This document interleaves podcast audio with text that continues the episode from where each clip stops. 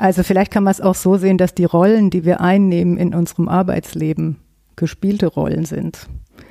Und ich mit einem Workshop vielleicht näher an mein Ich, an meine Authentizität und an gute Zusammenarbeit komme.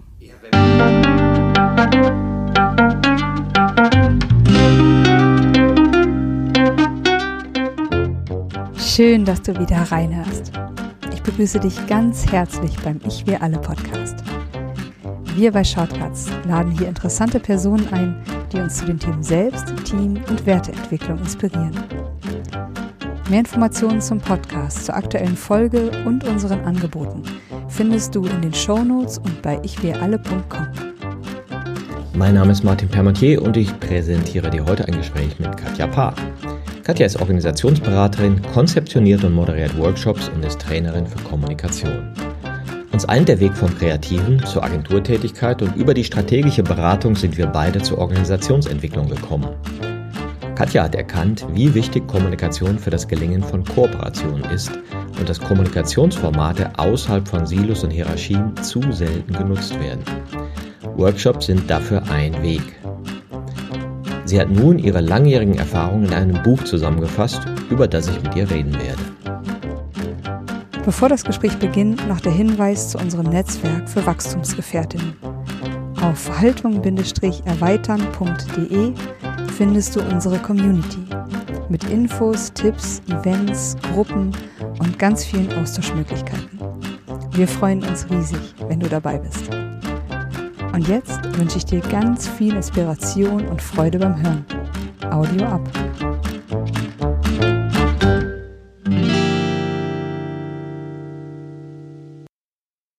Hallo, hier bei Ich für alle. Ich freue mich heute besonders Katja Paar zu begrüßen. Hallo Katja.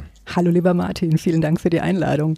Katja, du bist Organisationsberaterin, Workshop-Moderatorin, konzeptionierst die natürlich auch und Trainerin für Kommunikation und auch Haltungsexpertin, weil du bist ja Teil unserer aktuellen Ausbildungsgruppe und hast ein Buch geschrieben, Workshops machen für inspirierte Teams, mehr Kreativität und weniger Blabla. Ein fantastisches, schönes Buch und wir haben festgestellt jetzt in der Vorbesprechung, wir haben einen sehr ähnlichen Weg gemacht von der Kreativszene zur Organisationsberatung. Vielleicht erzählst du mal ein bisschen von dir und deinem Weg, Katja. Ja, ich habe Design studiert, erst in Frankreich und dann in Berlin. Und dann habe ich sehr, sehr, sehr lange in der gleichen, damals hieß es noch Multimedia-Agentur, gearbeitet, später dann Digitalagentur. Und dort habe ich mich eigentlich durch sehr viele verschiedene Rollen und Expertisen durchexperimentiert und dabei immer auf der Suche nach möglichst großer Wirkung und was ich da alles so schaffen kann. Ja, du bist ja Designerin, ja, ich war ja mal Architekt, ja, so kamen wir beide von der Designstrecke in den 90ern, wo das Business ja noch ein bisschen anders aussah. Da war ja Design auch noch, hatte oder der Designer, die Designerin hatten ja auch noch eine ganz andere Rolle. Wie war das für dich, als du so angefangen hast? Ja, also ich habe schon zu einer Zeit Design oder dann später an der UDK dann auch Interaktionsdesign studiert, wo quasi der Nutzer schon ziemlich weit vorne stand. Und als ich dann quasi in die, in die Wirtschaft kam, ist die Rolle da doch sehr reduziert worden auf, das muss toll aussehen und muss knallen und so weiter an der Stelle habe ich dann angefangen zu suchen, wie ich da mehr in die Wirkung komme.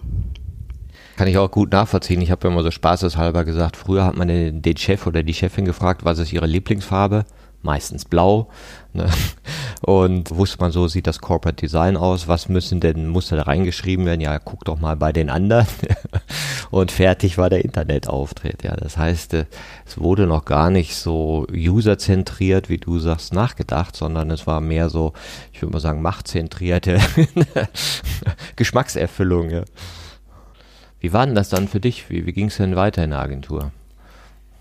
Ja, wie gesagt, also ich habe angefangen mit als Designer, dann kam Konzept war eigentlich immer sofort dabei, weil das ja sonst auch keiner gemacht hat. Später hieß es dann Experience Design oder UX Design. Dann habe ich Projektleitung gemacht, weil ich dachte, ich müsste näher an den Kunden rankommen. Später habe ich dann mich in die Strategierichtung entwickelt, weil ich dachte, man muss im, in den Unternehmen weiter nach vorne kommen, um wirklich was zu bewegen. Und dann habe ich natürlich ein Team geleitet und war dort mit Coaching, Mentoring, Teambuilding. Ich habe sogar Recruiting gemacht. Genau. Und natürlich Beratungsthemen wie Brand, Research, digitale Transformation, Customer Experience. Dann habe ich unzählige Pitches gemacht und Präsentationen. Und irgendwann bin ich dann zum Thema Workshops gekommen. Ja, spannend. Wir haben ja vorher so ein bisschen geplaudert und ich dachte, ach guck mal, war bei mir sehr ähnlich. Ne? Also dieses Wachstum einer Agentur zu erleben, die verschiedenen Rollen, ja, Teams zu führen und auch was du sagtest, dieses konzeptionellere Denken und dann das Strategiedenken.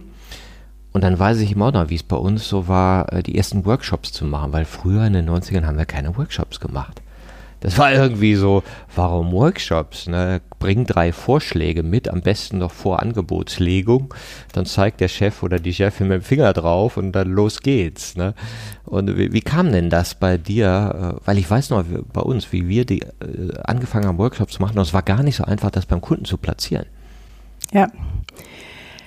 Ich habe das am Anfang tatsächlich als Kick-off-Meeting den habe ich dann als Workshop verkleidet, sage ich jetzt mal so. Das war so eine Strategie, um da Workshops anzubringen und äh, das kam extrem gut an. Also anstatt Leute in einen Raum zu setzen und zu sagen, okay, da und da und da geht es jetzt hin oder, oder wir nehmen ein Briefing entgegen und dann arbeiten wir das ab oder wir machen einen Pitch und konzipieren direkt auf dieses Briefing hinzu habe ich gesagt, okay, eigentlich ist es doch viel besser, Leute in einen Raum zu setzen und erstmal gemeinsam so eine grobe Richtung zu entwickeln.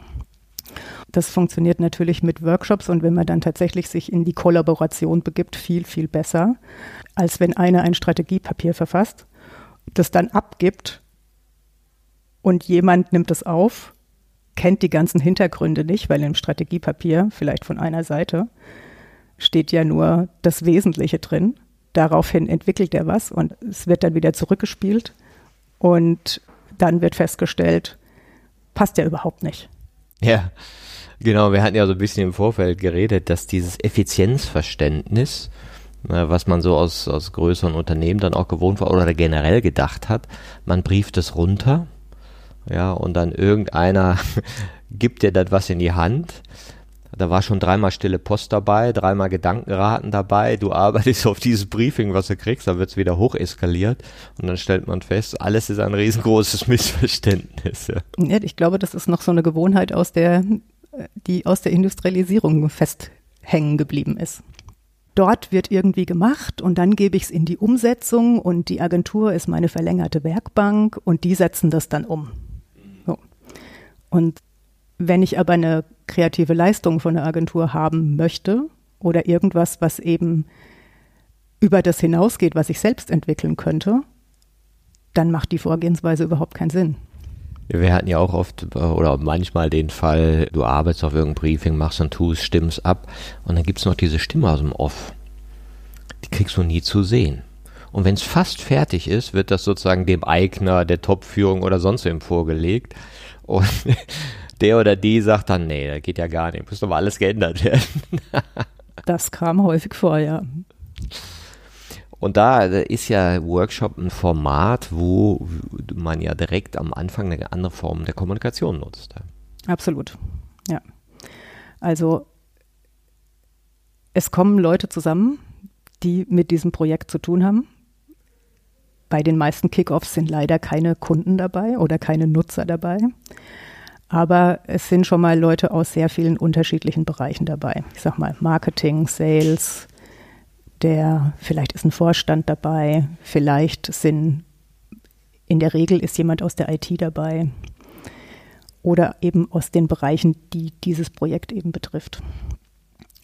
Und dann kommen dort alle Stimmen zusammen und es entsteht etwas, was aus der Mitte heraus entsteht. Und diese Leute, die kommen auch nicht die kommen natürlich als in ihrer Funktion und mit ihrer Kompetenz und mit ihrer Expertise.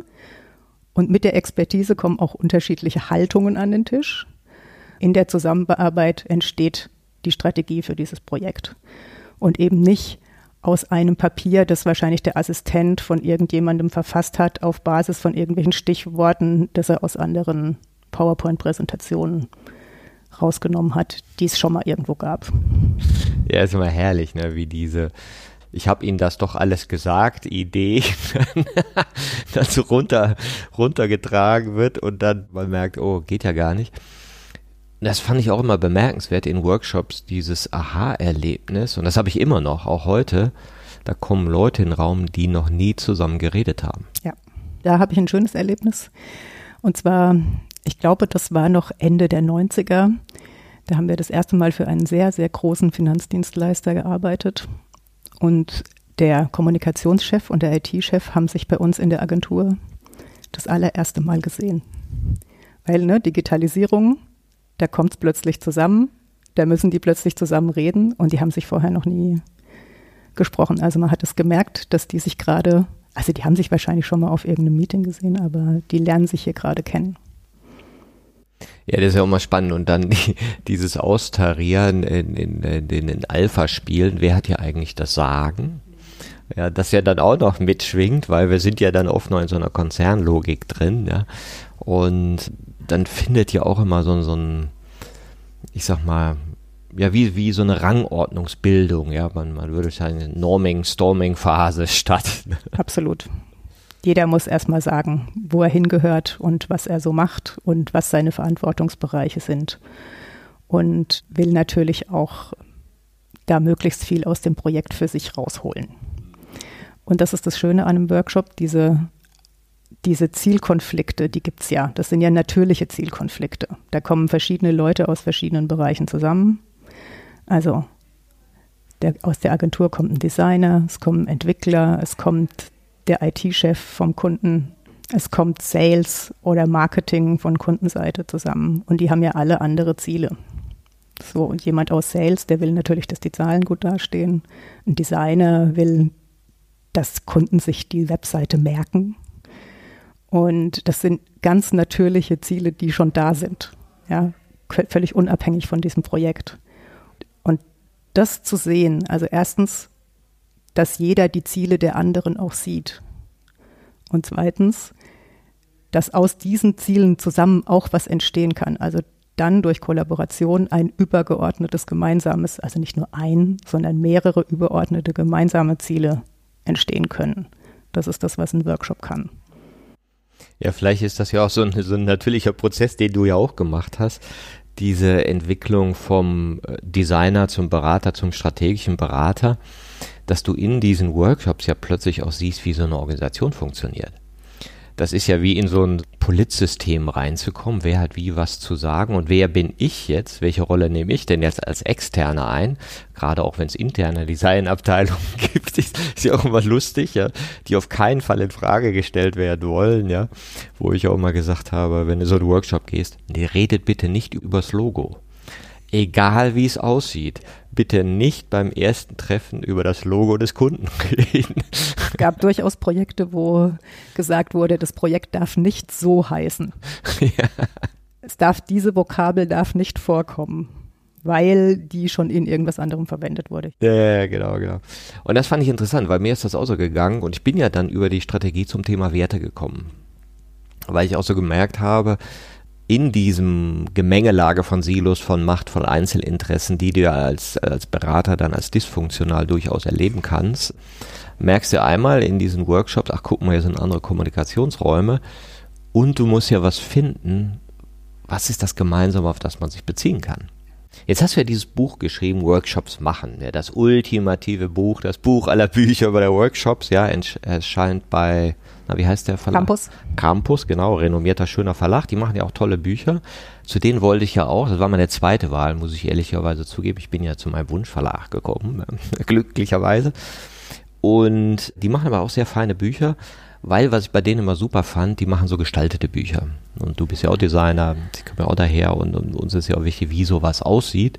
Und du hast es ja nicht nur geschrieben, sondern auch illustriert. Ja, ja, also als ich angefangen habe, Workshops zu machen, war das für mich, habe ich auch angefangen, mir diese einzelnen Methoden und alles, was ich so gelernt habe, aufzunotieren.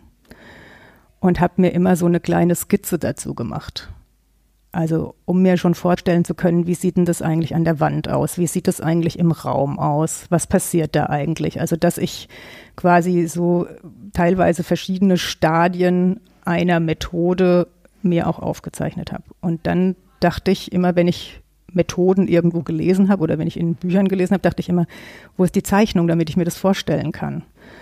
Und deswegen war ich bei der Ausgestaltung des Buchs auch extrem konsequent und eigentlich gibt es zu jeder Methode dann auch eine Zeichnung dazu, mit der man sich das, was man da tut, besser vorstellen kann. Ja, genau, die, die Mutter aller Workshop-Bücher. Aber ich fand es super, genau. Du hast immer so Doppelseiten und witzigerweise fand ich auch, ja, so arbeite ich auch. Ich mache ja auch eine Infografik, eine Doppelseite, ne, und darunter schreibe ich die Idee, weil ich auch ein visueller Typ bin, der eben auch so, so einen Wert sieht in diese Übersetzung. Das fand ich da auch ganz toll, was so ganz eigenen Stil hat. Und du äh, machst ja wirklich dieses umfassende, wozu gibt es einen Workshop, also wirklich von der Konzeption bis hin zu Methoden ist da alles drin. Ne? Ja. Ich habe vorne angefangen mit dem Kapitel, wozu eigentlich Workshops? und habe dann weitergemacht, was mit was Workshops können, was irgendwie auch so ein bisschen Verkaufsargumente für intern sind, was Workshops leisten, äh, was man damit erreichen kann, mit welchen Menschen man da zusammenarbeiten kann und dann geht's quasi mehr in die Praxis. Also was macht man vor einem Workshop, was macht man nach während einem Workshop und dann gibt's noch ein, sehr viele Methoden, zum Anwenden. Das fand ich ganz interessant, weil Workshop ist ja so äh, teilweise mit Vorbehalten belegt und klar, wir alle kennen das große Killer-Argument, dafür haben wir keine Zeit. Ja, weil ja, so viele Leute da zusammen und das bringt doch eh nichts. Ne? Wie gehst du mit dieser Art von Vorbehalten um? Ja, es gibt eine Seite, habe ich genau diesem Thema gewidmet. also, und ich habe es sehr oft erlebt, dass quasi Meetingreihen veranstaltet werden, um bestimmte Dinge zu besprechen. Also wo sich immer wieder Leute treffen zu dem gleichen Thema und das Thema weiter bearbeiten und dann am Ende gegebenenfalls zu einer Lösung kommen. Wenn ich mir jetzt im Vorfeld überlege, wie kann ich so ein Treffen strukturieren? Wie kriege ich das raus? Was, wo will ich eigentlich hin? Wo wollen wir denn eigentlich landen? Und mit welchen Methoden komme ich bei diesen Leuten die da anwesend sind, vorwärts. Dann kann ich dieses Thema wahrscheinlich in viel, viel kürzerer Zeit erledigen mit einem vorhersehbaren Ergebnis, als wenn ich so eine offene Meetingreihe veranstalte. Und alles, was ich erlebt habe, ist so ein konzentrierter, gut konzipierter Workshop, ist viel effizienter als mehrere Meetings hintereinander zu so einem Thema. Ich glaube, ein Teil der Magie, die ich so beobachte an, bei Workshops, ist ja, wir gehen äh, aus unseren rollengebundenen Teilpersönlichkeiten raus, ja, die dir in Meetings behältst. Ja, da, das siehst du ja oft allein schon an der Sitzordnung. du, du, kannst ja manchmal die Gehaltsklasse daran erkennen, je nachdem, wo du bist, wie die sitzen. Ja. Und irgendwie hat es ja so eingebürgert und, und da rauszugehen aus diesen Persönlichkeiten macht ja einen anderen kommunikativen Raum auf. Ja, absolut. Ja, ich versuche am Anfang von so einem Workshop immer die Leute aus ihren Rollen heraus zu holen. Also, dass sie nicht mehr als Vorstand hier sind, sondern als Hans Dieter. Das Workshop-Duo, ja. Auch ein politisches ja, Thema. Ne? ist ein sehr großes, äh, bizarres Thema und kann auch wirklich komisch enden, finde ich. Mhm. Aber gut, also wenn jemand als Chef oder Chefin anwesend ist oder eben als Hans-Dieter oder als Karin. Das ist ein sehr großer Unterschied für diesen Workshop, weil es geht ja darum, sich auf einer, auf einer Ebene zu unterhalten oder auf einer Ebene gemeinsam Ideen zu entwickeln, wo man gleichberechtigt eine Stimme hat. Also der Entwickler, der Designer, die Marketing-Spezialistin, und eben auch die Vorständin gegebenenfalls haben eine gleichwertige Stimme in diesem Workshop. Und die sollen sich auch auf, auf einer Ebene unterhalten, die persönlich wird und wo alles gesagt werden darf. Und da ist es natürlich notwendig, am Anfang so ein bisschen Anschub zu geben, aus dieser Rolle herauszukommen. Ja, genau, und, und, das beobachte ich ja auch, dass am Anfang gibt es immer diese klassischen, öh, was soll das denn, ich habe ja Wichtigeres zu tun, da muss aber heute auch was rauskommen und so. Ne? Und dann finden die das ja meistens gut. Einer meiner ersten großen Workshops und auch ein Grund dafür, warum ich da weitergemacht habe, war mit einem großen Finanzdienstleister. Und da kamen sehr viele verschiedene Personen, also ich glaube, es waren 18 Leute, also schon ein größerer Personenkreis aus unterschiedlichen Ecken Deutschlands und vor allem aus unterschiedlichen Abteilungen dieses Finanzdienstleisters zusammen. Und es ging um das Thema Altersvorsorge online. Und Altersvorsorge, das heißt ja dann auch zum Beispiel Fonds anlegen, Bausparen, Sparen, also sehr viele unterschiedliche Abteilungen, die sich alle untereinander nicht besonders gut leiden konnten. Also die haben schon am Telefon so ein bisschen übereinander gelästert. Und dann, ich habe, da ich ja auch da Anfänger war, habe ich sehr große Angst gehabt vor diesem Workshop, weil ich dachte, die streiten sich jetzt hier aufs Messer und wir kommen da nie zu einem Ergebnis. Und dann habe ich am Anfang eine kleine Übung gemacht. Und zwar habe ich gesagt, Leute, wie stellt ihr euch eigentlich, also ich wollte unbedingt, dass die sich reinversetzen in die Kunden und eine andere Perspektive bekommen von dem, was wir hier heute tun. Und dann habe ich sie gefragt, wie stellt ihr euch eigentlich euer eigenes Alter vor? Malt das mal auf. Also schon mal malen ist schon mal ganz spooky. malen und Rollenspiele. Uh. Und die haben aber dann alle mitgemacht, haben ihren Zettel angemalt, haben es vorne hingehängt und haben alle kurz was dazu erzählt. Und danach hast du richtig gemerkt, wie denen allen so ein Stein vom Herzen gefallen ist. Mir ist ein Stein vom Herzen gefallen, denen ist ein Stein vom Herzen gefallen und der Rest vom Workshop lief wie, vom, wie am Schnürchen, sind tolle Ergebnisse zustande gekommen und alle haben extrem konstruktiv zusammengearbeitet. Also ich will jetzt nicht sagen, dass alleine so etwas immer diese Magie hat, aber es kann schon mal was bringen, einfach einen kleinen Perspektivwechsel einzuführen und zu sagen, Leute, hier, stellt euch mal vor, ihr seid jemand anderes. Jetzt muss ich direkt mal nachfragen, weil ich das neulich auch schon mal im Podcast hatte, dass ich, dass ich gesagt habe, alle Leute, wenn du fragst, wie ist deine Zukunft, wenn du alt bist, stellen die sich mal das Haus am See vor. Ja, ich auch. das Haus am See kam also vor, ja. Ja, ja, genau. Das Haus am See kam vor. Es, ja, die Enkel kam vor, die lange Tafel kam vor. Das ist ja genau die lange Tafel, der Rotwein, das Gute ist. Das ist ja interessant, ne? diese Abwehr, das sagte ich ja auch so flapsig, die gegen Rollenspiele und Malen, ja. Weil es ja uns so aus dem Rationalen rausbringt, weil wir es nicht können, weil wir dann so uns verkindlichen oder glauben uns zu verkindlichen. Dieses Ich kann nicht malen, ne? ich kann nicht singen und ich kann auch keine Rolle spielen. Ja, dabei spiele ich eine ganze Zeit eine Rolle. Ne?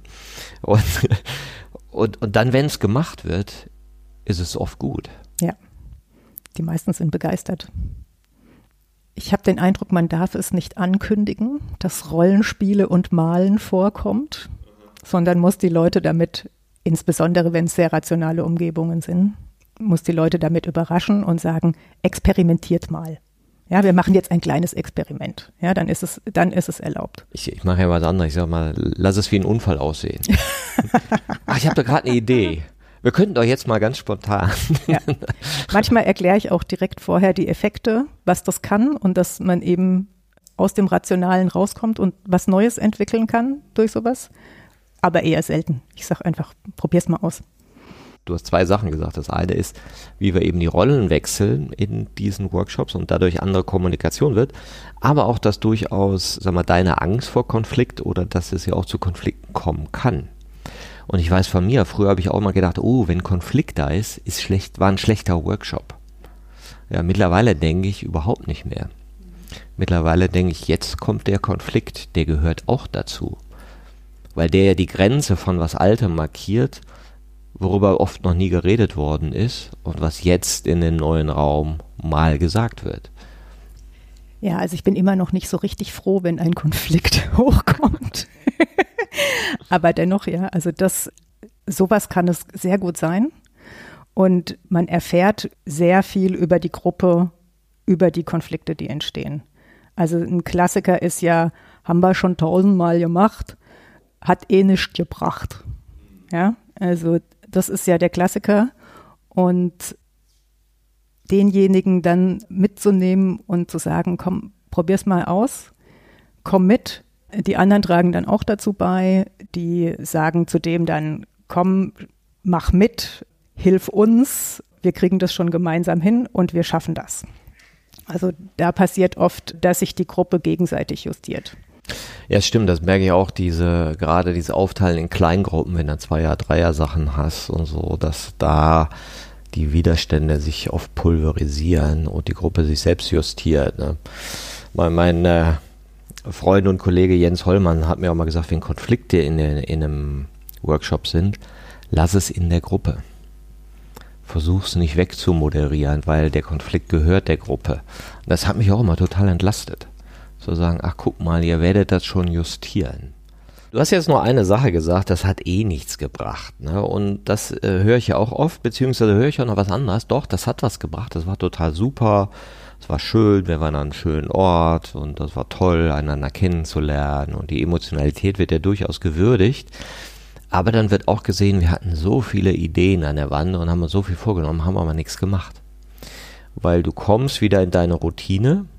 Es ist ja oft gar kein Platz dafür vorgesehen, also das zu integrieren, sondern das haben wir jetzt beschlossen und dann ja, sollte man mal machen. Ja, es wäre gut, wenn man das mal machen würde. Ja, mittlerweile versuche ich ja dann auch Not-to-Do-Listen schreiben zu lassen, damit auch klar ist, womit wollt ihr aufhören, damit überhaupt Platz für was Neues ist. Aber dieses Phänomen der Workshops war super, aber im Alltag haben wir wenig damit gemacht. Wie gehst du damit um? Also idealerweise gibt es natürlich nicht nur einen Workshop, sondern es gibt möglicherweise eine Zeit des Entwickelns, die andauert ja, für dieses Thema, für dieses Team, äh, für dieses Unternehmen. Einzelne Workshops sind natürlich gut, um einzelne kleinere Probleme zu lösen. Aber wenn Dinge gelernt werden oder Dinge erarbeitet werden, die dann in den Alltag implementiert werden sollen und im Alltag eigentlich gar kein Platz dafür ist, dann muss ich gucken, erstens, wie schaffe ich da eine Motivation? Und eine Motivation findet eigentlich nur statt, wenn es praktischer ist als die Handlungsweise, die es zuvor gab. Also wenn da sozusagen ein direkter Nutzen für denjenigen, der es anwendet, entsteht. Das ist das Erste. Das Zweite ist, trotzdem obsiegen die alten Gewohnheiten so haben wir das immer gemacht, die Software gibt das nicht anders her, wie auch immer. Und dann muss man gucken, dann kann man im Nachhinein schauen, woran bist du gescheitert, warum hast du das nicht gemacht. Und es kann ja sehr viele unterschiedliche, das kann sehr viele unterschiedliche Gründe haben. Und diese Gründe muss man erforschen und dann nochmal nachgucken, was ist hier eigentlich passiert und dann gucken, dass man die Gründe beseitigt dann ist es eben nicht mehr das Thema eines Workshops, sondern einer Reihe von Workshops, sage ich jetzt mal so. Ich musste da ja auch einiges lernen. Ich hatte einmal einen großen Konzern, die wollten einen Innovationsworkshop machen mit uns. Ein Tag 220 Leute zum Thema Design Thinking. Da dachte ich, oh, ganz schön sportlich, ne, aber okay, ne. Und dann meinten sie, ja, sie hätten vorneweg noch einen Speaker und, und dann würde noch der was sagen und das was sagen. Also als, aus acht Stunden wurden fünf Stunden ja, und so weiter. Ne? Okay, ne, ja, was machen können wir da schon. Und dann wurde das dann hoch eskaliert, dem Chef vorgelegt. Und er sagte, nee, das ist ihm zu wenig Input, da muss noch mehr aufgerüttelt werden, die müssen sich klar sein, was die Digitalisierung eigentlich bedeutet. Er hätte gern noch mehr kurze Impulse. Es endete also damit, dass wir ein Programm vorgelegt haben, sieben Impulse und am Ende zwei Stunden Design Thinking. und ich sagte so, ja, also ist ja alles menschenmöglich, ne, aber vielleicht nicht sinnvoll ja, und haben das dann nochmal komplett umgekrempelt. Im Nachhinein, und dann auch was ganz anderes gemacht, aber im Nachhinein ist mir klar geworden, wo das eigentlich herkam. derjenige hatte in seinen Zielen drin stehen, mach was für Innovation in deinem Bereich. Das war verzielt. Also musste dieses Event passieren, aber was hinten rauskommt, er musste einfach einen Haken dahinter haben, um dann wahrscheinlich einen Boni zu kriegen, der dran gekoppelt ist, weil er sagen konnte, ja, ich habe die ganze Abteilung 220 Mann ja durchgeschickt. Ja. Kommst ja nicht drauf, ne, dass das gar nicht dazu war, dass daraus was wird. Ja, also ich bin nicht gegen Impulsvorträge. Ich mache selber welche. Aber sie haben natürlich einen ganz anderen Zweck als so ein Workshop oder als ein Training. Ja. Also in einem Impulsvortrag kriege ich so eine Inspiration, mal reinzugucken, mal, okay, da kriege ich verschiedene Themen vorgelegt und dann kann ich mal schauen, okay, das probiere ich mal aus und das probiere ich mal aus und das probiere ich mal aus und das ist die, ich kriege auch Hintergrundwissen dazu. Und wenn ich aber in einem Workshop bin oder in einem guten Workshop bin, dann geht es darum, dass ich erfahre, wie das funktioniert, dass ich etwas daran ändere, wie das im Alltag funktioniert, dass ich mir neue Wege überlege, wie es im Alltag funktionieren könnte. Und das ist der große Unterschied. Also Impulse sind nicht schlecht, gehören eventuell auch zu Workshops oder zu Trainings dazu, aber der nächste Schritt ist quasi das erfahrbar zu machen und das integrierbar in den Alltag zu machen. So als Expertin für Workshop-Konzeption und Moderation, du bildest da ja auch aus oder bietest da Workshops zu an. Was sind denn so wichtige Tipps oder Dinge, wo du sagst, ja, das sind so ein paar, die hast du als besonders wichtig erkannt, die du den Hörerinnen mitgeben kannst? Ja, ich fange mal beim Wichtigsten an. Jeder, der anfängt, Workshops zu machen und vielleicht aus so einer Ecke kommt wie ich, und ich kann mich noch sehr gut an meine eigenen Ängste oder Befürchtungen, eher gesagt, erinnern, ist der Satz Trust the Process. Man bringt ja Leute dazu, eigene Ideen zu entwickeln. Wenn man als Konzepter, so wie ich, vorher die Idee entwickelt hat und die dann präsentiert wird, hat, dann ist da so eine Sicherheit, weil in der Präsentation ist ja schon alles drin. Äh, wenn ich jetzt die Workshop-Teilnehmer die Ideen entwickeln lasse, habe ich immer den Eindruck, oh Gott, haben die jetzt wirklich geile Ideen? Kommen die auch auf Dinge, die da wirklich knallen und die toll sind und die auch für den Nutzer gut sind und so weiter? Und wenn man das gut vorbereitet, wenn man die richtigen Fragen stellt, muss man sich keine Sorgen machen, weil es entsteht immer irgendwas und es entsteht wahrscheinlich was, was wahnsinnig gut zu diesem Umfeld und zu diesem System und zu diesem Kontext passt, wenn viele Leute dran mitarbeiten. Also das ist so ein Thema, was ich wirklich, wo ich Vertrauen gelernt habe, dem Prozess zu vertrauen gelernt habe, weil ich eigentlich noch nie erlebt habe, dass es nicht funktioniert. Es gab mal richtig geile Ideen, es gab auch mal so Ideen, wo ich dachte, oh Gott, da kann man noch ein bisschen einen draufschippen, aber es war wahrscheinlich immer genau diese Ideen, die genau dort gut hingepasst haben. Das nächste Wichtige, würde ich sagen, ist der Perspektivwechsel.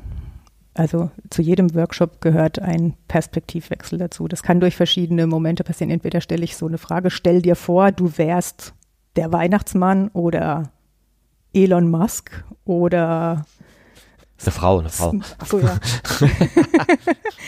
Ruth Bader Ginsburg. Und du müsstest jetzt dich um Kundenakquise kümmern. ja. Dann ist das einfach eine andere, dann kommt da was anderes raus. Da kommt da ein neues Denken raus. Also da entstehen andere Ideen mit einem anderen Denken, als wenn ich sage, was machen wir denn jetzt mit der Kundenakquise? Ja, also Perspektivwechsel als Experience Designer war es natürlich ganz oft der Perspektivwechsel zum Kunden hin. Also, was denken denn die Kunden? Ne? Die sagen nämlich nicht, ich muss durch den Sales Funnel gehen. Sondern die Kunden sagen, ja, ich bin in folgender Situation und deshalb brauche ich das. Meine Kinder sind jetzt gerade groß. Jetzt kümmere ich mich mal um die Gebäudeversicherung. Keine Ahnung. Ja oder die Zeitperspektive zu wechseln.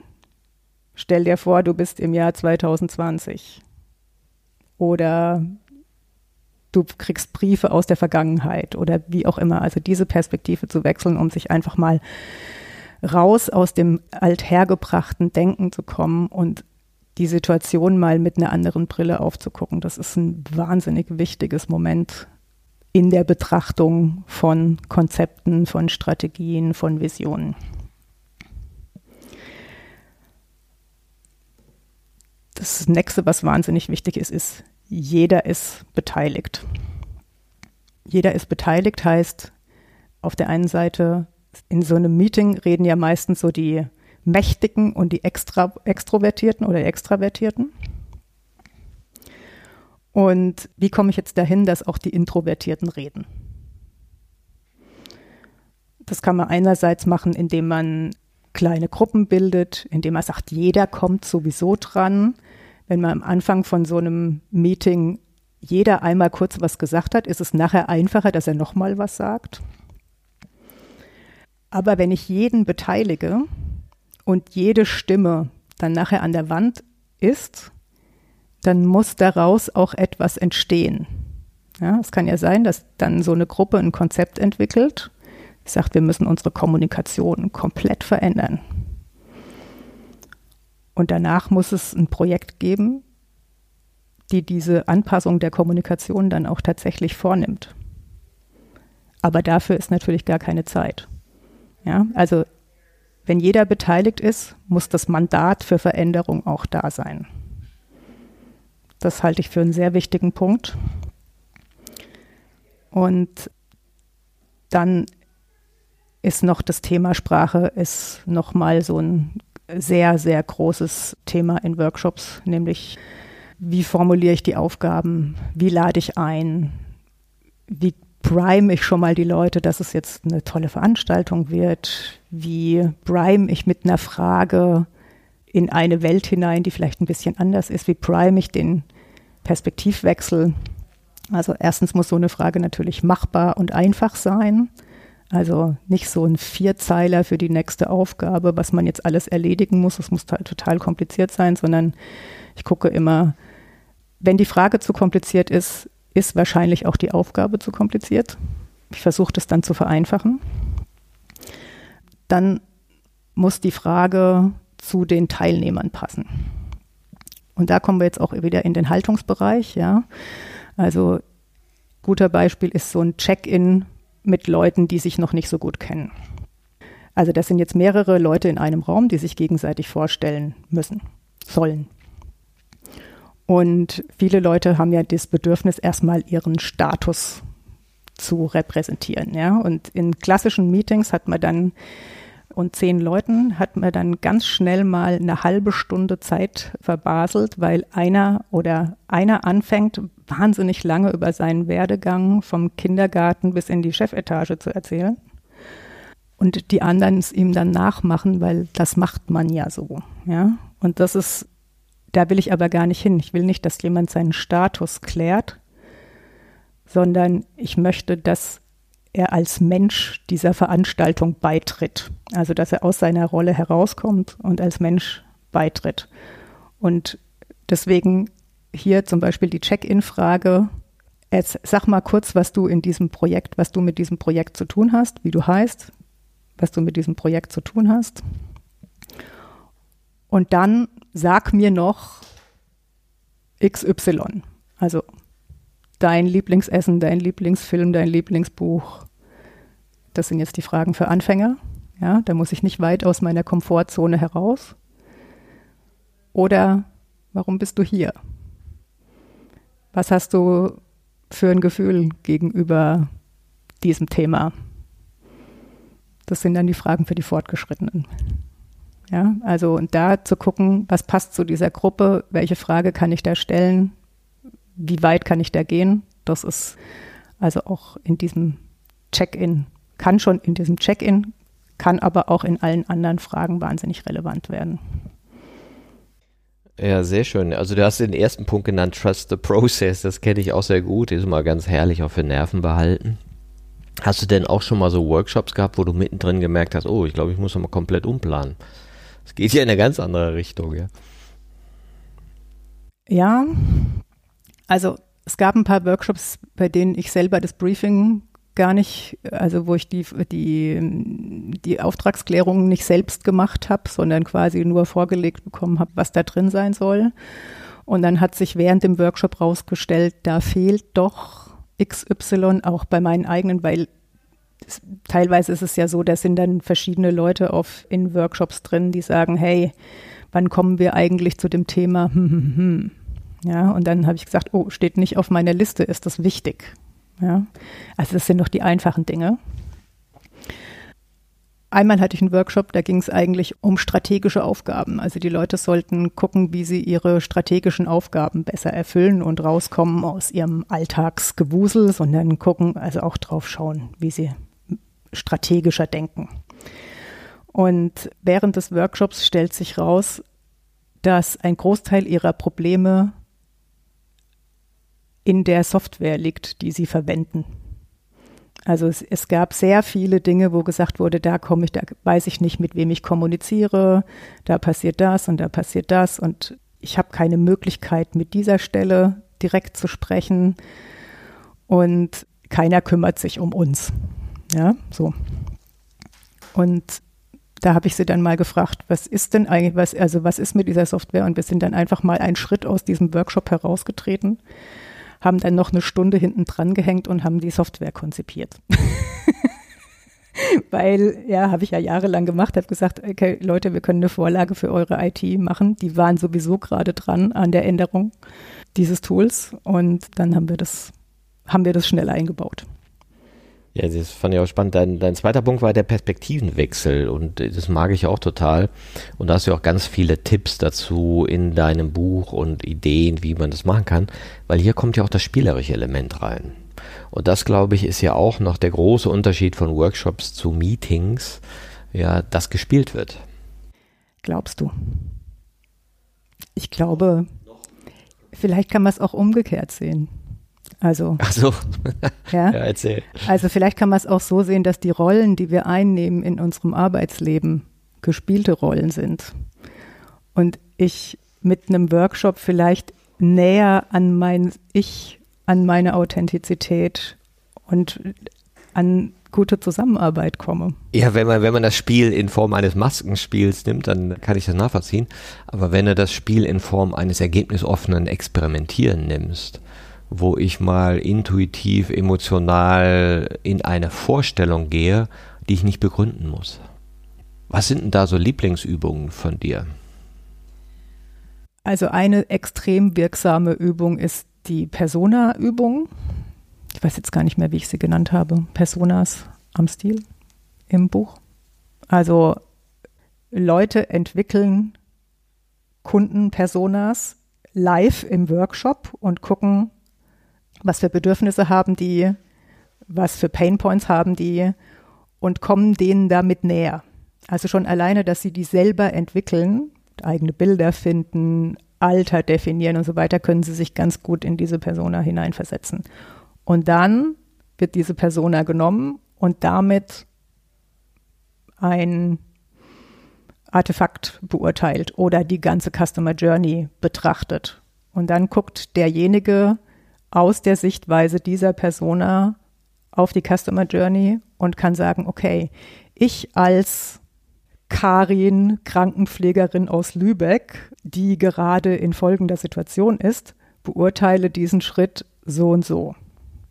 Ja, und ich versuche dann, also bei dieser Übung sage ich sogar, nehmt euch so ein kleines Schild mit dem Foto von Karin vors Gesicht und redet nur in der Ich-Person so dass man gar nicht in die Versuchung kommt, eigenartige, nicht für den Nutzer nicht relevante Dinge in den Mund zu nehmen. Ja, spannend, weil wir ja auch in dieser Art des, des jemand anders spielen ja auch Dinge gesagt werden können, die du sonst nicht sagen würdest. Ja, also sagen, ja, ich als Karin würde sagen, dass diese Software ist Schrott oder das Angebot mag ich nicht. Ne? Wenn ich das als Mitarbeiter oder Mitarbeiterin eines Unternehmens sagen würde, würde ich sagen, sag mal, wie kannst du so über das Unternehmen reden?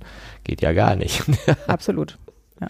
Also manchmal wird es auch tatsächlich erst bewusst, wenn man die Brille des Nutzers aufsetzt und dann sagt, oh, hier fehlt doch was. Hier, wie, ich muss hier einen Fax schicken. ja, also ist auch eine Art Forschungsmethode. Wenn man sich so mit den Dingen beschäftigt. Und andererseits eben auch eine Kreativmethode, wie kann ich diese Schritte verbessern?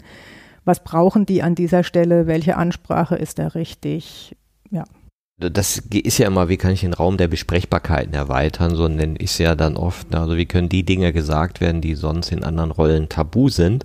Und da ist ja auch der dritte Punkt wichtig, den du genannt hast. Jeder ist beteiligt, also dieses Mandat zu haben, weil dahinter liegt ja die Machtfrage. Ja, und, und das wird ja nicht so offen thematisiert, aber natürlich sind wir, sind alle Organisationen durchsättigt von Machtstrukturen. Und damit haben sie eben auch Dinge, die nur von bestimmten Leuten gesagt werden dürfen und von anderen nicht. Ja, und von denen werden sie nur gedacht, gefühlt, aber bleiben in Spannung. Und das kommt ja bei so Workshops auch in Bewegung. Das Duzen ist ja so ein, äh, eine Möglichkeit, aus den Machthierarchien rauszugehen, was ja auch gesagt hast, ja, aus, aus äh, Herrn Dr. Soviet Klaus. Fällt ja nicht jedem leicht. Ne? Und das Rollenspiel äh, löst ja auch nochmal Macht auf. Ne? Und dann hast du aber immer noch das Thema der Umsetzbarkeit, warum dann das, was in Workshops vielleicht besprochen wird, dann verschluckt wird. Ja. Gibt es da so Ansätze, die, wie man mit Macht an sich umgeht, dass es auch machbar bleibt, also dass neue Machbarkeiten entstehen? Meine, du bist ja dann auch nicht umsonst zur Organisationsberaterin geworden und dann hängst du ja mal voll in, in diesen Systemen drin. Ne? Also ich denke, es kann nicht mit einem Mal also mit einer Intervention passiert wahrscheinlich relativ wenig. Also da kann ich anstoßen und einen Impuls geben und Leute dazu bringen, vielleicht an die Veränderung zu denken. Und das, wenn es hochkommt, wird es dann auch mal im Alltag ausprobiert.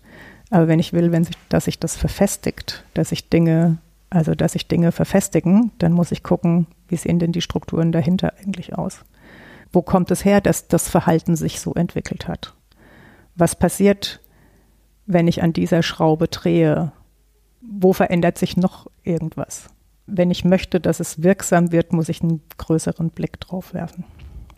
Ja, du sagst ja auch, warum Workshops vielleicht spannender sind oder effektiver als Meeting-Serien, ja, weil sie ja diese hierarchiefreieren Räume durchaus erzeugen können. Ne? Ja. ja, weil plötzlich Stimmen äh, nach vorne kommen, die vorher nichts gesagt haben, die erstaunlicherweise immer sehr viel gute Inhalte mit sich bringen, finde ich.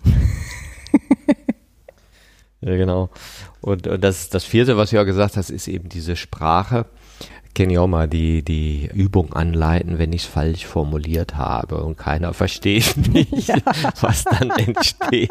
Und ich dann auch so denke, hm, hättest du vielleicht anschaulicher machen müssen. Und das ist ja auch schön, dass du dafür so viele Beispiele in dem Buch hast. Ja, ja, ja. Also eine, ein schönes Beispiel ist vielleicht auch für wie spreche ich unterschiedliche Leute an mit der gleichen Frage, ja? Also wenn ich jetzt, wenn ich jetzt eine Gruppe Banker vor mir habe oder eine Gruppe Yoga-Lehrer, ja, das ist jetzt ein Extrembeispiel und komplett konstruiert natürlich. Die Yoga-Lehrer kann ich fragen, wie fühlst du dich? Wenn ich die Banker frage, wie fühlst du dich, dann denken sie, ah, Gefühle. Blah. Und die Banker frage ich halt dann, an was denkst du als erstes, wenn? Ja? Also es ist immer eine Frage des Kontexts, den ich bringe. Oder auch ein super, also ein ganz großer Klassiker ist die Visionsfrage. Ne? Helmut Schmidt, wer Vision hat, muss mal zum Arzt. Wenn ich irgendwo reinkomme und sage, macht mal eine Vision von eurem Projekt, dann denken alle, oh, Vision, oh Gott, was ist das? Was soll ich mir da ausdenken? Wenn ich aber, wenn ich die Frage stelle, also nehmen wir an, jetzt ist 2023 und das Projekt ist in 2024 fertig. Dann schreibe ich hin, Mai 2024, unser Projekt lief super und wir sind alle top zufrieden mit den Ergebnissen, weil dann ist es ein total freies Ideenfinden zu diesem Thema und daraus kann ich dann eine Vision entwickeln. Das ist natürlich nur ein erster Schritt, aber es ist ein super Anfang, um mit einer Gruppe mal über Visionen nachzudenken, ohne das Vision Wort, das angstverursachende Wort Vision in den Mund zu nehmen. genau, Vision, Rollenspiel. Und ja. ja. und das ist ja auch, weil. Anfassen. Ja, anfassen, genau. Anfassen ist ganz schlimm. Ich sage ja ganz gerne, in der rationalistisch-funktionalen Haltung wird ja alles, was nach innen verweist, vermieden. weil es ist ja potenziell nicht kontrollierbar. Ja, es ist äh, noch nicht so bekannt, also mein Innenleben, mein Fühlen, ja, und, und scheinbar auch nicht so wertig. Ja, und, und das drückt sich ja auch aus in diesen Vorbehalten gegenüber Workshops, das ist ja Kinderkram, und in dem, was ich so die Esoterikgrenze nenne. Ist immer ganz herrlich, ja, wo der, wie das Wort Esoterik benutzt wird, ja, oder ab wann etwas in welcher Organisation esoterisch ist. Frage ich manchmal auch gerne nach. Geht bei euch Stuhlkreis? Ja, ja, ne, können wir schon machen. Und könnt ihr auch im Kreis stehen? Ja, vielleicht. Ne? Könnt ihr im Kreis stehen und die Hände halten? Nee, ja, kannst du vergessen. Ja. ja, ja, sehr ähnliche Erfahrungen. Also, ja, also es ist, also ich glaube, man kann sehr viele, man kann sehr unterschiedliche Workshops für unterschiedliche Gruppen konzipieren, die alle passen und die keinem wehtun. Wenn ich sage, ich mache hier so einen Strategie-Workshop, dann brauche ich auch nicht anfassen. Ja, dann mache ich da so ein paar lustige Sachen mit rein, wo die Leute Spaß haben. Gegebenenfalls ist das ein bisschen, ist das, gibt es auch mal ein paar kompetitive Aufgaben, weil das passt zu dieser Gruppe und es macht denen Spaß und es bringt denen auch was. Und an anderer Stelle hole ich die dann ab, um mal so ein bisschen tiefer reinzugucken, aber halt unauffällig, ja, und nicht mit den Worten Gefühl oder so irgendwas, ja. Und dann gibt es natürlich andere Gruppen, die sind da total drin in dem Thema die wollen ihre Gefühle nach außen tragen. Und sich da dann drauf einstellen zu können, es ist eine andere Art der Kommunikation und es ist eine andere Art des Ergebnisses auch von diesen Workshops, die da rauskommen. Aber jeder muss auch auf seine Fasson was daraus ziehen können. Und ich kann niemanden überfordern. Also ich kann eine ganz leichte Überforderung immer reingeben. Das ist gut. Also kurzer, also so leicht neben der Komfortzone, raus aus der Komfortzone, aber eben nicht zu viel. Und das ist vielleicht auch die Kunst, wenn ich mir angucke, was, was passt denn zu welcher Gruppe. Jetzt äh, ist dir das äh, Thema Workshops oder überhaupt Workshops zu machen ja auch eine Herzensangelegenheit. Und da haben wir auch beide gemerkt, dass wir irgendwie so einen ähnlichen Weg gegangen sind. Bei mir war es dann irgendwann das Thema Werte und dann Haltung, weil ich gemerkt habe, Mensch, wenn wir da drauf gucken, und dafür eine Bewusstheit hätten, dass das auch noch gerade hier passiert und auch sozusagen eine Dimension ist, die wir oft übersehen, dann könnte unser Handeln irgendwie sinnvoller sein. Ja, und wir könnten viel Neurotisches weglassen. Ne? Und du hast ja so ähnliche Motivation, die dich zu einer Berufenen macht für das Thema Workshops. Ja, ja also grundsätzlich finde ich, wir sind in einer, also VUCA. Ne? also grundsätzlich finde ich, wir sind, wir sind voll VUCA. Wir sind voll krass VUCA. ja. Wir sind in einer Welt, die sich momentan wahnsinnig kompliziert anfühlt, die komplexer wird, ähm, wo es große Entscheidungen gibt. Es, in den Unternehmen müssen große Entscheidungen getroffen werden. Und um diese großen Entscheidungen fällen zu können, müssen sehr viele unterschiedliche Leute an einen Tisch unterschiedliche Meinungen, unterschiedliche Haltungen, unterschiedliche Expertisen. Und ich finde, da braucht jeder so ein bisschen Werkzeug in der Tasche, wie man in so einer Gruppe die gute Ergebnisse erzeugen kann. Und das ist ein großer Motivator, sicherlich. Und auf der anderen Seite ist es natürlich auch diese Art der Gleichberechtigung im Diskurs, die da zustande kommt, die ich extrem gut finde, dass von allen Seiten Stimmen gehört werden. Und mit dem Buch will ich natürlich auch sagen, Leute, legt einfach los, macht das mal. Ja, es ist nicht so kompliziert. Ja, also man kann das wahnsinnig kompliziert sehen. Man kann, man kann Leuten sagen, uh, da musst du drauf achten und ganz große Gefahren herrschen, wenn. Und auf keinen Fall darfst du das falsch machen und so weiter. Das stimmt alles. Ja, also natürlich kann man viele Fehler machen. Aber wenn ich nur den Fokus auf die Fehler lege und was alles eben nicht so laufen könnte, dann kriege ich die Leute nicht mitgenommen. Ich will, dass Leute das machen. Ich will, dass Leute sich nicht mehr in Meetings langweilen, sondern einfach mal sich zusammensetzen und zusammenarbeiten und großartige Ergebnisse erzeugen. Ja, das ist ja auch ganz schön, dass das ganz viele Menschen wollen. Ich hatte jetzt gerade die Tage wieder so ein Gespräch, wo, wo jemand sagte, ja, die Leute an sich sind super und so. Und auch der Chef, ja, der, das ist ein guter Kerl, ne? Aber manchmal, ah, dann kommt er mit seiner Alleinentscheidung, ja, und haut da wieder drauf. Und deswegen gehen auch schon die ersten Leute. Aber das ist ja oft so, so ein Klassiker, ne? Wie schaffst du denn so Motivation oder auch Erklärung, dass wir eben nicht sagt, ja, Team X soll mal einen Workshop machen, damit die innovativer werden, ne? Sondern dass das eben in der gesamten Organisation gesehen wird und auch für die Hierarchie übergreifende Kommunikation sorgen kann. Also dass du auch Topführung dabei hast. Meinst du jetzt in der Argumentation oder im Workshop? Ja, in der Argumentation, also wie du das Thema Workshop platzierst. Weil meistens sagen sie ja, ja, die Abteilung soll mal einen Workshop machen und dann gucken wir mal, ob die Ergebnisse besser werden, ja. Und, und das ist aber ja noch was anderes, was es braucht, wo du sagtest, auf strategischer Ebene der VUCA-Welt, also dieser Komplexität, wie kann ich denn hierarchieübergreifende Kommunikationen schaffen und etablieren, die sich nicht in den formalen Strukturen abbilden, da auch nicht stattfinden. Also was du am Anfang gesagt hast, Leute reden zum ersten Mal miteinander und du merkst plötzlich, hey, wir können da viel, viel einfacher das machen, wenn wir öfter Workshop machen würden, die eben andere Räume anbieten. Ne? Also es gibt ja zweifellos einige Themen, bei denen es total super ist, äh, externe Spezialisten dazu zu ziehen, also klassische Unternehmensberatung. Aber es gibt sehr viele Themen, zum Beispiel Vision, Planung, Innovation, Entscheidungsfindung und große Teile von Strategie, die eigentlich intern viel besser aufgehoben sind, wo das ganze Wissen, diese Themen sinnvoll zu bearbeiten, in der Organisation steckt. Und da braucht es eigentlich eher jemand, der hilft auszubuddeln, in eine Struktur zu bringen und dann gegebenenfalls in Bewegung zu bringen, anstatt zehn Leute von extern, die dann vorgeben, wie es gemacht werden soll.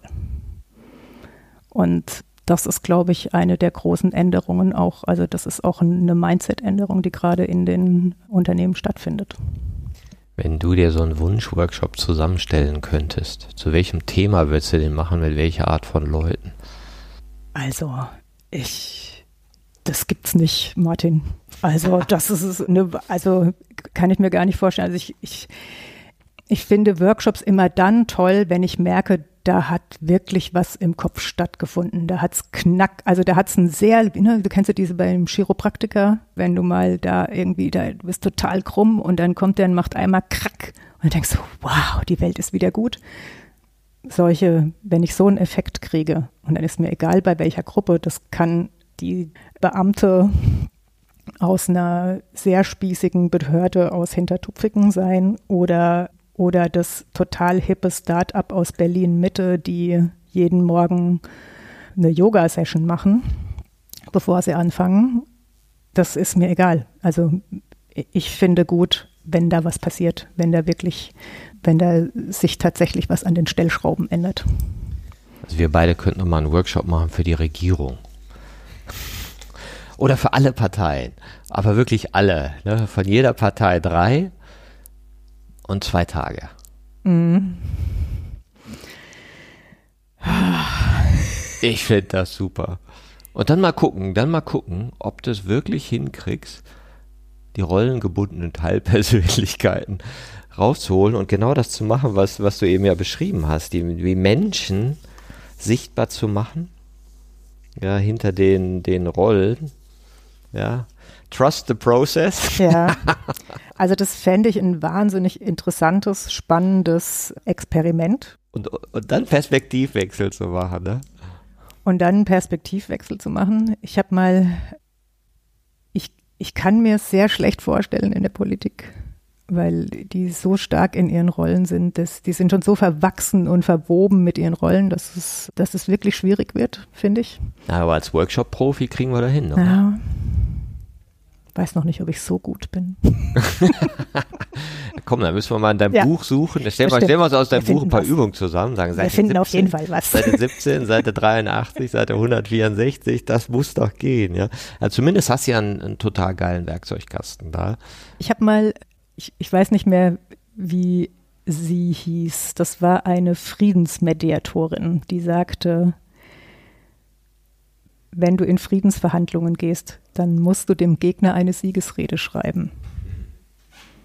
Fand ich wahnsinnig beeindruckend als Hypothese. Ja, geil. Müsste jede Partei sagen, ich, ich, ich, würde deine Kanzlerschaft anerkennen, weil. Ja, genau. Das kann ich an dem Gegner wertschätzen. Das ist ja eine Frage, die eigentlich in der Politik oder zumindest in der Öffentlichkeit sehr, sehr selten gestellt wird. Naja, und, und da haben wir ja drüber gesprochen, die, wie kommen wir, schaffen wir Räume für eine andere Art von Kommunikation, also für eine menschlichere Kommunikation, wo du eben nicht mehr in Rollen kommunizierst und in Machtstrukturen, sondern wo dieser Perspektivwechsel hm. möglich ist. Und das zweite Thema wäre Visionen.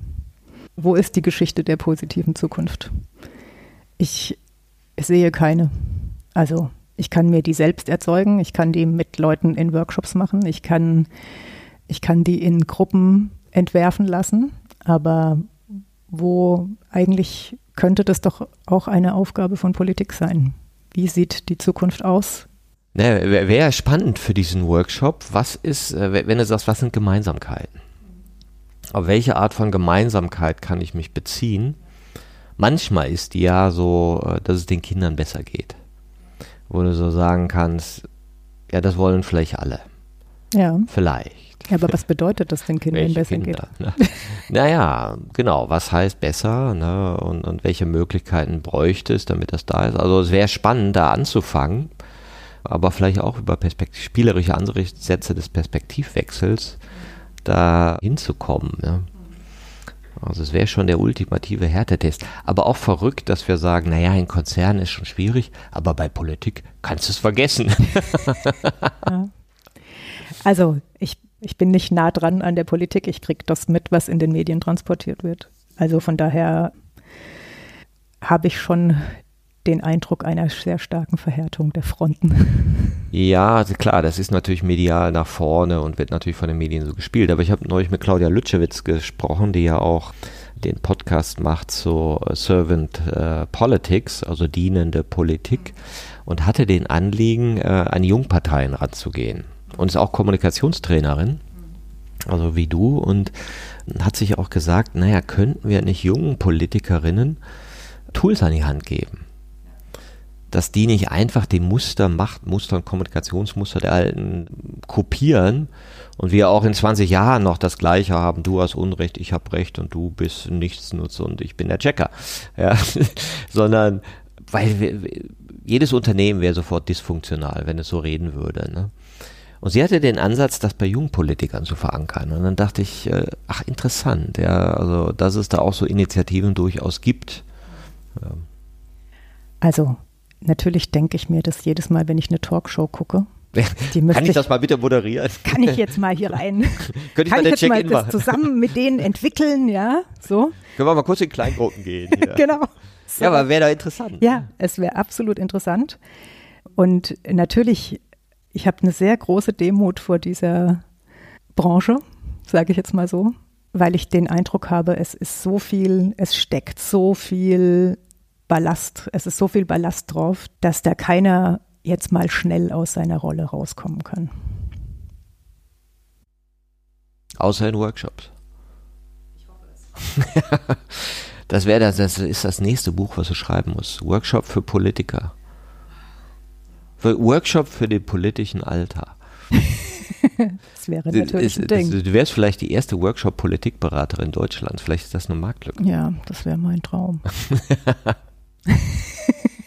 Du, ich fände das gut. Ich muss ja dran denken an Marshall Rosenberg, ne, der aus der gewaltfreien Kommunikation, der ist ja auch dahin gegangen, wo es schwierig ist.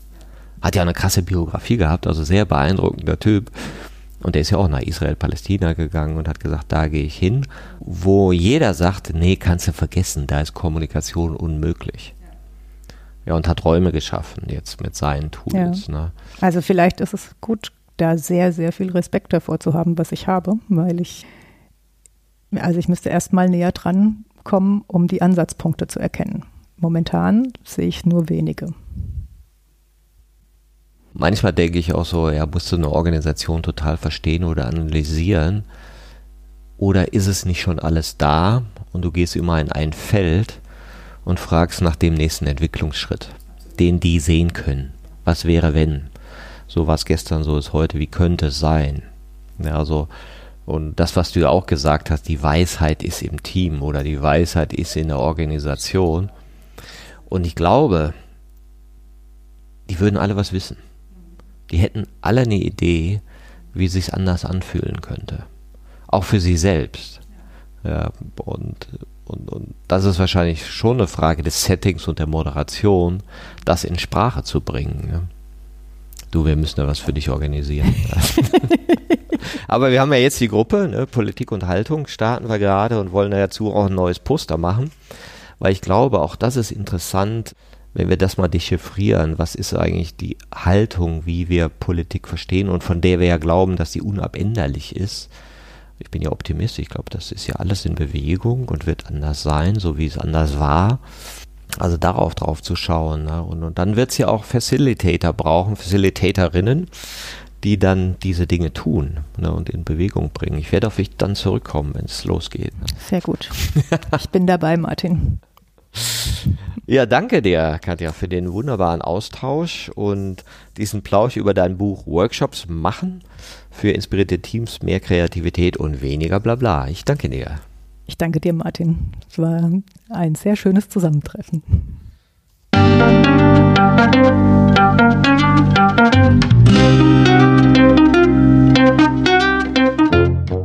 Das war eine Folge von Ich, wir alle, dem Podcast und Weggefährten mit Impulsen für Entwicklung. Wir bei Shortcuts begleiten und unterstützen Unternehmen bei der Entwicklung von zukunftsfähiger Führung, Kommunikation, Unternehmenskultur und Design. Mehr Infos zu unseren Angeboten, dem Podcast, der aktuellen Folge und zu unserem Buch Ich, wir alle, 24 Transformationsgestalterinnen geben wegweisende Impulse für die Zukunft, findest du unter www.ichwiralle.com. Wir freuen uns über dein Feedback zur Folge und deine Bewertung des Podcasts bei iTunes. Bitte stell uns gerne Fragen zum Podcast und noch Vorschläge für Themen und Interviewpartnerinnen, die dich interessieren würden. Und zu guter Letzt schau gerne bei uns in Berlin-Kreuzberg vorbei. Wir lieben Besuch.